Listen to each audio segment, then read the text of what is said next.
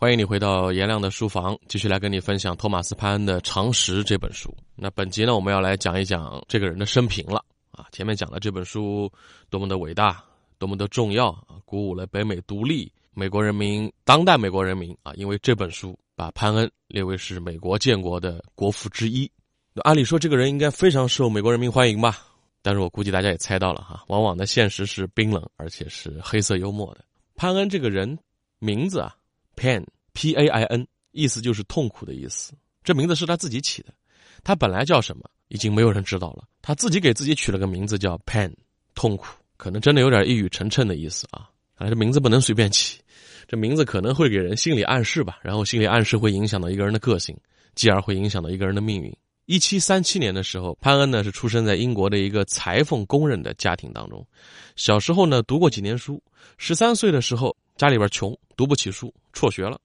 之后的二十多年，他做过学徒，当过小教员，当过收税官，因为他读过一点书嘛。但是他很喜欢写作。在他当税务员这段期间呢，当时英国的这个税务行业啊，工资很低。然后他就代表整个行业写了一份很有影响力的请愿书，就要求英国政府要提高税务行业的工资待遇的。这个事儿让他在同行当中威望很高。但是你想，英国政府会觉得这个人就是个刺儿头。啊，就爱挑事儿了。可以说，他年轻的时候，他的个性基本上已经显露出来了啊。他是非常看不得那种不公正的现象存在，而且是敢于去说话的。也就是这份请愿书，让他得到了一个人的赏识，就当时在英国做外交官的富兰克林，没错，就是那个后来起草了美国独立宣言的那个本杰明·富兰克林。他不是英国人啊，他不代表英国政府，他觉得，哎，这个英国小伙子挺有意思的哈。我将来回美国之后，也许用得上这个人。果然，没过多久，一年多吧，潘恩因为代表税务行业闹过事儿，被英国政府辞退了。然后就是在富兰克林的介绍之下，他漂洋过海来到了北美大陆。好，大家注意啊，这会儿他是不受英国政府待见的。他到美国的时候，就是我们常识这个主题开篇第一集，那个时候正是北美大陆各种思想。在博弈的时候，有人想谋求独立，有人想和宗主国英国之间继续保持好的关系。按理说，潘安你是个外人，而且你是个英国人，你应该帮英国政府说话呀。不，他干了一份工作，在宾夕法尼亚杂志做记者和编辑，这还真适合他。这个期间呢，他写了很多的文章，这些文章主要是抨击英国政府的，就英国政府的体制有多么的黑暗落后啊！你们北美人不要被他们的假象骗了。做他的殖民地是没有好处的，你可以对标他，你看一看，最多你就成为那个样子。不要觉得英国现在怎么样了，你看看，你就算混得再好，你美国哈，将来你也就是现在英国这个样子。他现在怎么样呢？他也很差。你干嘛不去建立一个更好的自己呢？好，一七七六年《常识》这本书问世了，一下子在北美轰动了。出版之后三个月，销量达到十万册。这本书让潘恩在北美当时名声鹊起，然后也算是步入仕途了，进入到当时北美的权力系统，被任命为当时的大陆会议外交事务委员会的秘书，有点类似于外办吧，跟外交部门还不一样啊，类似于外办。按理说，潘恩你就好好在这做这份工作，将来哎，也许能够步入到美国的政坛，走上更高的权力位置吧。他又干了一件事儿，他写了一篇文章。揭露了美国驻法大使贪污援美经费的事就捅了自己这个部门的篓子。就你之前在英国捅英国政府的篓子，然后好，我们美国政府把你纳入到这个我们的体系当中来，你咣当掉头就对我们就是一枪。结果美国的这个权力系统当权派也容不得他呀，也把他给辞了，而且说这个人英国的间谍，就是来抹黑我们的。这个帽子一扣，基本上没有哪个公司敢雇佣他了。英国间谍啊，跑到我们这儿来。连吃饭都成问题了。当时很多人嘲笑他说：“升起来的时候像火箭。”《常识》这本书问世嘛，一下子是一个当红作者了嘛，大 V 了，意见领袖，一下子丑闻。你看，间谍落下来的时候像根拐杖。好，这是在美国社会，他也不受待见，只能怎么办呢？又回了英国。一七八七年，他回到英国去居住了。两年之后，法国大革命爆发了，一七八九嘛，他特别的振奋，觉得哎，一个新的。政治模式要出现了，一个新世界要诞生了。然后他开始不遗余力的在英国宣传法国大革命的一些理念跟思想，包括一些做法。这下子英国政府又坐不住了，但是法国政府很高兴啊，因为当时法国大革命已经成功了嘛，开始有资产阶级政党当权了嘛，觉得哎，这个在英国的学者啊很支持我们，然后就邀请他撰写了人权论》，但潘恩这本书为法国写的，但是在英国写的，英国政府是不能容他的，结果把他抓起来了，说他要造反，抓起来了。这个消息传到法国，法国当权者就不干了，说：“哎，这个你不能瞎搞，他是是我们的委托写的这本书，你要是觉得他这个人很危险，你把他送到我们法国来，我们把他接过来。”好。然后潘恩被人接到了巴黎，任命他为当时的法国政府的制宪委员会的委员。按理说又可以大展宏图了吧？进入到法国政坛了。但是大家知道，这个法国大革命虽然一开始的时候啊轰轰烈烈很成功，但是资产阶级政权当权之后，你方唱罢我登场，反复的斗争，什么吉伦特派了、雅各宾派了，在当时的各个政党当中，潘恩属于吉伦特派。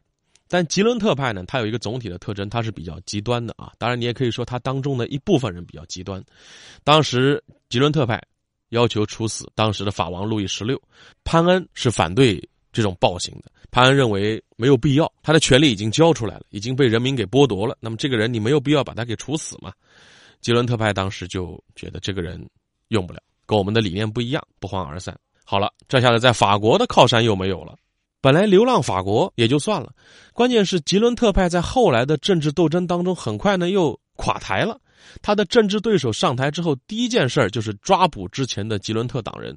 潘恩这个时候作为吉伦特党人被抓了，直到什么时候他才恢复自由呢？雅各宾派上台之后，雅各宾派当权之后，觉得哎，这个潘恩还是个人才，这个英国人去过美国啊，对民主自由各方面有自己的想法。我们很需要这样一个人才。好，雅各宾当权之后，把他从监狱里放出来，而且又请进了他们的政治体系当中。潘恩又成为了雅各宾派当中的一员。但是雅各宾派大家知道啊，这个也是比较铁血的，也是开始大肆的抓捕政敌。潘恩看不过去，潘恩于是又写了文章，包括有一些言论。这还得了？我好心好意把你从监狱里捞出来，而且成为我的座上宾，你反过来又攻击我。罗伯斯庇尔跟他翻脸了。那没关系，罗伯斯庇尔虽然跟他翻脸了，但是一个被罗伯斯庇尔弟弟，就是小罗伯斯庇尔赏识的年轻人，后来登上了政坛，觉得这个人是可用之才。谁呢？拿破仑。拿破仑在法国得势，很大程度上要感谢罗伯斯庇尔的弟弟，啊，包括罗伯斯庇尔本人吧。罗伯斯庇尔兄弟提携了他。拿破仑觉得这个潘恩的政治理念啊挺好的，可以一用。但是很快，拿破仑不断的寻求对外的扩张，而且在一些方面。比较独裁，又让潘恩对他看不惯，潘恩又跟拿破仑翻脸了。而且潘恩在当时的法国社会激烈的批判拿破仑是骗子。你要知道那个时候拿破仑如日中天啊，在法国社会那就是政治偶像。那你说潘恩在法国还待得下去吗？英国待不下去，美国待不下去，法国也待不下去。其实潘恩这个人他没有私心，他就是个性比较强，而且呢他的说话比较刻薄，比较尖锐，他不喜欢迎合别人。所以这个人四处树敌。英国的哲学家罗素说过：“他说，一个人即便是毫无私利之心，也应该懂得一些世故，才能得到别人的赞扬。”其实我们身边也有这样的人，我们也知道他们本心也许不坏，但就是为人刻薄了些，不顾及别人的感受。但这样的人怎么评价呢？也许他如果变得通融了、圆滑了，就变成你我一样的人了。但是潘恩不，潘恩就选择做一颗响当当的铜豌豆，英国铜豌豆。法国待不下去，英国肯定是不能回去了。英国已经要通缉他了。六十五岁的潘恩在一八零二年回到了美国啊，那个时候美国已经建国了，但是他到了美国之后非常的失望，他觉得美国并没有变成他理想中的样子，在某些方面，这个刚刚成立的国家跟最初他抨击的英国是一样的。权力实际上落在了一些金融寡头的手里，社会阶层非常明晰，阶层之间流动也非常难。潘恩也非常失望，于是火力全开，把自己这么多年的这个劲头全都用在猛烈的抨击当时美国社会的种种丑恶现象上了。这个时候，在美国心气儿不一样了。美国当时是一八零二年了嘛，各方面都向好呢，正在走向一个伟大的、光荣的美国。这个时候来了一个英国人。啊，有人还觉得他是法国人，跑到我们美国这儿来说我们这不好那不好，那不就是来诋毁我们的伟大祖国的？这下子潘恩在美国社会四处树敌，就包括当年和他合作出版《常识》这本书的朋友，都觉得你这个人想法太奇怪，是不是这么多年有被迫害妄想症了？于是潘恩的晚年可以说非常的凄惨，就不停的被骚扰，有他的政治对手。有看不惯他的美国人啊，有一些狂热的美国的民族主义分子嘛，还有一些教徒。因为当时潘恩也是猛烈的在抨击宗教，他认为神权这个东西在英国当时是绑架了人权的，那么到了美国应该有所改变。结果发现现在美国社会也没好哪儿去，也是宗教狂热，这下子又得罪了宗教界人士，他的住所周边经常被人扔砖头、泼油漆。他走在路上的时候会被人认出来，当众就一顿骂。他周围邻居啊，有些妈妈都会跟小孩说：“你小心啊，晚上不要哭啊，哭的话潘恩就来抓你了哦。”甚至一八零四年的圣诞夜，他还被人打了黑枪，当然了，没打中。就这么一个曾经的美国的英雄，一下子变成了美国的公敌。在一八零九年的六月八号，饥寒交迫的潘恩一个人孤独的离开了这个世界。在他葬礼上呢，他的房东做了一件事儿，还挺让人感动的。他房东呢自己站在这个坟墓的一头，然后让自己的儿子站在坟墓的另一头。这个房东说呢：“潘恩先生，我的儿子代表美国人，我，我代表法国人，我们向你表示感谢。”在今天的纽约州新罗彻尔，有美国人为潘恩建了一个墓地。这个墓地呢是一个算是衣冠冢吧，只是个纪念。这个纪念碑上面只有一句话，这是他自己。临终的时候给自己写的一句墓志铭，只有一句话：“常识的作者托马斯·潘恩之墓。”